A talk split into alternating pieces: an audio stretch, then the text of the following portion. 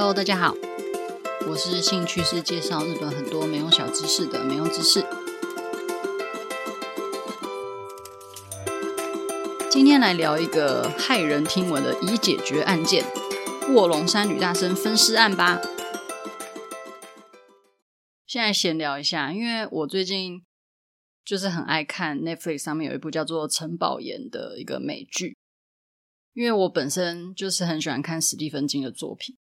所以在看这部听说是史蒂芬金的粉丝向的美剧的时候，其实是看得还蛮开心的。而且男主角之一，嗯，他算男主角啦，就是是呃，It，就是他的那个小丑。我以前就觉得他很可怕，可是他其实还蛮帅的。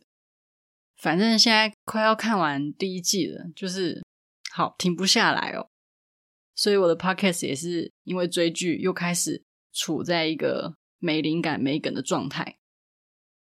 所以我就想到我在二零一九年有发过这一篇，就是已解决的离奇案件，叫做卧龙山女大生分尸案，因为它也很悬疑，史蒂芬金也很悬疑，这样是不是就有一种连接起来的感觉了呢？我本来还在想说。就是如果真的没灵感的话，要不要就录一集都是我在呼吸的声音就好？但应该就会很严重的掉粉，所以还是不要做这么危险的事情。今天呢，就来跟大家聊聊这个案件。其实我本身是还蛮喜欢的，因为我那时候在查这件案子的时候，其实还特别跑到图书馆里面，就日本图书馆里面，然后就是看了当时的一些报道、新闻报道，所以就可以看到还蛮多细节。那因为真的整起案件，就是从他原本是未解决，然后到最后因为某一件事情，然后犯人的名字才出来，但是犯人呢却已经死了，反正就是一个扑朔迷离。个人是还蛮喜欢这样子一个非常离奇的感觉，所以就想说可以在这一集介绍给大家。卧龙山女大生分尸案。是在二零零九年十一月，在日本广岛县北广岛町发生的一个案件。这起案件发生的时候，因为当时的线索实在是太少太少了，所以一直都没有破案。在二零一二年，就迎来了遗体遗弃罪的公诉时效，然后就开始转以杀人罪来调查。这个命案的受害者是香川县出生的平冈都。他从香川县的商业学校毕业之后，就考上了岛根县立大学。一个人是住在宿舍里面。他白天呢就是上课，晚上就是在那个三一冰淇淋店打工。生活交友都非常的单纯。当时也有因为他其实成绩还蛮优秀的，所以有出国进修的打算。在十月二十六号，就是二零零九年的十月二十六号，平冈都呢就从三一冰淇淋店的打工下班之后。然后大概那时候是晚上九点多左右，当时呢，这个三一冰淇淋的监视器还有拍到他最后的身影。平刚从冰淇淋店回到宿舍的这条路上，他其实有跟自己的同事说，就是这条路因为人很少，路人很少，他觉得很危险。然后当时呢，他就是有想要换工作，所以他有去面试另外一家居酒屋的工作，然后也有录取。所以他本来预计十月二十八号离职。但是今天刚好是十月二十六号嘛，他就是完全就是差这么两天，这是一件非常可惜的事情。反正他本来就已经预计要离职了，但是他就偏偏选在这一天，他就下班之后走到那一条他曾经觉得人烟稀少、很可怕的路上。最后一次目击到平冈都身影的位置是在跟平冈他的宿舍反方向的路上。这件事情就是成为当时的一个疑点，就是为什么他要往他宿舍的反方向走？他到底是要去哪里？然后当时呢，他有两只手机，可是通常如果你一只手机没电，另外一只手机应该还是会有电，可是就不知道为什么他当时两只手机都是没有人知道为什么的，都是呈现一个关机的状态，所以就从此就失去了音讯。在平冈都他打工的三一冰淇淋店的附近，就曾经出现一个目击情报，就是有人有看到有一台白色的丰田旧式小轿车 Mark Two 的一个目击情报，这样子。岛根大学也在案件发生前就有接获几起，就是可疑人士在学校四周开着车乱搭讪人的一些情报。反正当时虽然有这样子的一个情报，可是却没有跟平冈都失踪的这个事情连上关系。其实平冈都他几乎每一天都会跟他爸妈联络，所以今天偏偏就没有接到联络的爸妈就觉得很担心，甚至到隔天就冰淇淋店就打电话给平冈都的爸妈，就说：“哎，平冈今天没有来上班，是不是呃有发生什么事情？你们联络得到他吗？”这样。平冈夫妻他们就觉得，哎，一天没联络，可能是因为忙，可是连打工都没有去，就有点奇怪了。所以他们隔天呢，就去岛根县的警察署报案。那四天之后，警方才开始搜寻调查。终于到了十一月六号，就有一位在卧龙山上准备采香菇的一个采菇的男性呢，他就采着采着，然后在落叶里面发现了一个头颅。哇！他就整个很惊慌，那就赶快就报警啦。那后来警察去看这个头颅呢，因为发现诶这个头颅的呃明显的外伤比较少，腐败现象也很少，但是他的脸部有一些淤青，还有因为窒息死掉造成的一些眼睛充血的状态，所以就警方就推测他可能生前遭到很多次的殴打，那甚至他的就是这个头颅的左边的脸颊还有鞋印。然后也有防滑手套强力按压的痕迹，那他这个脖子的部分也是从后颈到下巴一刀砍断的这个痕迹，然后也有用那个细绳勒住脖子的那个痕迹，这个痕迹叫做脊穿线。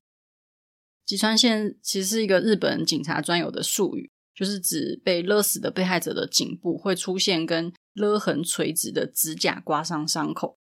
这个在《名侦探柯南》里面有介绍，所以如果大家如果 Google 击穿线的话，应该会看到《名侦探柯南》的那张图这样子。反正这个击穿线的出现，就代表说平冈都在死前是有挣扎的。这样，警方他们就去对照当时的那个失踪人口嘛，就判断说，诶，这个发型跟呃失踪的平冈都非常的相像，应该这个遗体就是平冈都的，所以他们就拿去做 DNA 的鉴定。鉴定结果也证实了死者的身份，就是平冈都没错。当时广岛县警跟岛根县警就设置了联合搜查本部，就是希望可以找到其他的遗体的部分，然后也希望可以尽速的逮捕到犯人。后来终于在十一月七号左右就发现了部分的遗体，例如说骨肉分离的左大腿骨啊，然后隔天呢又有发现一些被砍断的双手双脚跟一些躯干的部分。然后内脏也都大部分被取出，乳房有被切下来的痕迹，然后有发现就是死后才造成的一些多处的一些刀伤，有被烧毁的痕迹等等。后来在十一月十九号，就在附近，因为那个是卧龙山嘛，就是比较是深深山的部分，那就有在附近动物里面的粪便中发现有人类的指甲。一样拿去做 DNA 鉴定，发现这些全部都是平冈度的身体的部分，这样子。在十一月七号，他们就是对头颅进行了司法解剖，那就判定说死亡的时间大约是一到两周，就和平冈都被认为失踪的十月二十六号其实是吻合的。平冈都最后下班的时候，监视器拍到的样子是穿着一个黑白上衣跟长裤，所以当时就。警方他们可能思想就比较旧一点点，他们觉得，诶，这应该就没有什么引诱犯罪的可能性，然后钱财也没有被洗劫的迹象。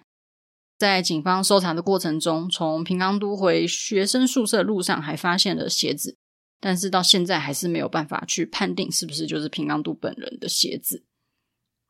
当然，当时这是一个很大的事件嘛，因为就是一个女大生无缘无故的，就是被不知名的人士。杀害，然后分尸，然后丢在山里面。所以当时就是有提供很高额的一个悬赏奖金，希望可以让大家多投递一些线索或者是一些目击情报等等。但是当时呢，就是因为线索实在是太少太少了，所以最后还是以未解决的案件就是暂时画下句点。后来到了二零一六年，警方他们重新去调查一些性犯罪事件的时候，才发现了。可能的嫌犯，然后才跟这起卧龙山女大生事件有了一个连结。事情过了一阵子啊，就是从二零零九年发生到二零一六年，终于警方他们就开始觉得，诶，这起案件性犯罪的可能性是很高的，所以他们就开始搜索了一些再发性犯罪前科的名字，那就发现了有一个叫做矢野富隆的一个男子。当时也不知道，因为这个是一些秘密情报之类的。反正警方就从矢野富隆的关系人手中拿到了他的相机跟他的 USB，就从里面找到了五十七张照片，是关键性的证据。照片是在石野富隆他居住的益田市的自己家的浴室里面拍摄的。原本警方是没有办法断定平冈都的确切死因，就是不知道他是先被勒毙呢，还是先先被殴打致死。反正当时是没有办法很明确的知道。也因为这些照片呢，所以警方就发现了真相只有一个。这个决定性的照片证据，除了有石野富隆他自己家的一个浴室的照片以外，那还有平冈都的遗体照，还有脖子被勒住的痕迹，跟菜刀的照片。然后还有石野富隆自己的脚的照片，所以有了这些照片，完全就可以知道这个杀害平冈都的人就是石野富隆。但我自己也会觉得，诶，怎么会有这么巧的事情？就是这个关系人为什么会有这些决定性的证据？那为什么当下这个证据是摆了这么多年，然后还没有被消掉？反正就是一个谜。总之。石野富隆在分尸案发生的当时，他是住在弃尸地卧龙山附近的这个益田市。警方就针对石野富隆开始进行一连串的调查，就发现说卧龙山其实曾经有拍到石野富隆他的车子的，就是监视器，路上监视器是有拍到这个车子经过的一个记录。然后监视器也早就拍下来石野富隆的那台白色的小轿车在平冈都的。居住的地区有一些诡异的行驶画面，这样子。但是在当时，警方他是没有调查到石野富隆的前科，所以当时这辆车就没有被当做优先顺序高的一个调查对象。就这样子过了七年，他们终于找到了这个名字，然后就开始要对他展开调查的时候，就发现石野富隆他早就已经死在交通事故里面了。在二零零九年，当时是三十三岁的矢野富隆，他是出生在一九七六年山口县下关市神保町，家中有父母跟弟弟。他老家曾经是开米店，但是因为经营不善呢，然后跟父亲逝世的关系，所以他们就改开洗衣店。他之前在中学的时候是田径队的队长，高中的时候在北九州就读特进班。当时大家对他的评价就是是一个认真向学，然后又成熟的小孩这样。并且他当时也是班上唯一一个有柔道黑带的学生，听起来非常优秀的矢野富隆考上防卫大学的时候，他妈妈就是矢野贵美子，还因为非常骄傲，所以到处跟邻居炫耀这样。但是矢野富隆他却决定退学，然后到福冈县的一个国立大学夜间部就读，但是最后他还是没有念完，就是中辍收场。离开九州的矢野富隆就回到了山口县的老家。因为他自己会打鼓，然后也会弹钢琴，所以他就以鼓手的身份进入当时的一个一个乐团。进到这个乐团之后呢，好像跟里面的团员有一些些不合，所以他最后又退团。矢野富隆在那个时候有用一个非常红，但是已经有点过时的社交软体，叫做 Mixi，他的账号叫做 Doctor Yoshiyuki。反正他就是有一点。放了一些比较中二，然后比较恐怖的一些呃讯息在上面，例如说什么“来者不拒，去者会追随你到地狱的尽头”，和我交谈前请留心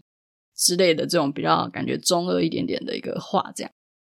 然后他后来就开始会在那个 Mixi 上面去征求跟女性见面，但是好像也没什么太热烈的反应，这样。过了几年，在二零零四年的时候，呃，矢野富隆在北九州因为强制猥亵罪就遭到判刑。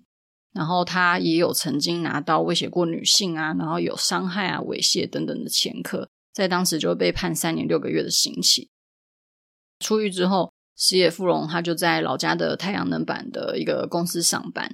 当时在公司的评价就是他的工作态度很好啊，业绩也很优秀。然后因为表现良好，所以他就在二零零九年的时候。从下关市的本社转到岛根县益田市的营业所上班，他当时有继续在用刚刚说的那个 mixing，反正就还蛮奇怪的是，他在二零零九年的九月十二号就投稿了一个有有点猎奇、有点可怕的一个牛的尸体照。然后在 Mixi 上面就有说到他自己二十五岁的时候有患有那个肌张力不全症，所以他左手没有办法做一些细微的动作。所以矢野富荣可能就觉得自己没有办法像以前那样子弹奏乐器，所以可能有一些呃沮丧之类的。后来他也常常去下关市的 Live House，然后就跟当时的朋友说他自己手有点呃严重的恶化，所以他可能没有办法继续的玩音乐这样。反正这就是矢野富荣他中间的一个故事。在二零零九年十月，调查人员就推测说，四野富荣他绑架刚下班准备回家的平冈都，然后在自己家里面的浴室把他绞杀致死之后，再用菜刀把他的尸体给肢解。半夜呢，再开车到附近的卧龙山上面弃尸。根据他遗体的，就是弃尸的那个散落的方式。就警方判断他不是一个有计划性的气势，感觉就是很慌乱的，看到哪里就丢，看到哪里就丢这样子。矢野富荣他在杀害平冈都之后，他还是有继续上班，没有任何的异状。但是在遗体被发现的十一月六号，他就第一次向公司请了两天的假，然后在二零零九年十一月八号的下午三点，就在山口县美弥市的中国自动车道发生了死亡事故。这就是一个非常感觉就是畏罪潜逃的一个概念。他当时就载着他的妈妈桂美子，然后准备去扫父亲的墓的路上，就是撞车死掉。我那时候看了一下，呃，那个新闻报道是有说他在发生车祸的时候是没有任何的刹车痕迹，然后目击者有指出说，可能车身有多次冲撞护栏。然后引擎盖冒白烟之后，随后停在路肩。警方抵达现场的时候，就发现矢野富荣跟他妈妈桂美子就是已经是两具焦尸了。车祸的原因到现在还是不明白，到底是意外死亡呢，还是矢野富荣带着母亲畏罪自杀等等。反正就是一个未解的谜团。虽然平冈都的这起乌龙山女大生呃分尸案件已经。就是有点像是水落石出了，但是因为犯人就死掉了，所以其实更细节的东西，就是说为什么会选上平冈都，或者是等等的一些疑虑，其实也没办法消解。甚至就是最后四野富荣的这起车祸也是非常的扑朔迷离，这样。然后我后来还在报纸上面看到蛮多细节的啦，例如说，呃，平冈都失踪当天，他上的课是俄俄语课。然后他传给他妈妈的最后一个讯息是“好怀念啊”这样，因为他妈妈当天刚好有看到以前平冈都的呃以前的老师，所以平冈都才会回这个“好怀念”给他妈妈。然后就是查着查着，其实有很多那种传言，大家就听听就好，就跟大家聊一聊。平冈都他可能原本就喜欢重金属乐，所以跟玩乐团的矢野富荣也许原本就认识。但是警方有调查这件事情，就发现其实关于他的平冈都的交友状况啊，跟他的一些通联记录，发现两个人其实是没有任何的关系。反正就是当时有很多那种阴谋论啊，就是他们两个原本就认识啊，平冈都可能本来就不是一个很乖巧少女等等啊。反正我觉得这些都因为反正事情都已经发生了，然后当事人也全部都不在了，所以真的是也非常难查证。但是这起案件还是一个非常诡异的事情，所以就今天分享给大家听。因为阿美我真的是非常喜欢看这些案件，所以之后如果再找到一些案件的话，会再跟大家介绍。那希望大家喜欢这一集，下次再见喽，拜拜。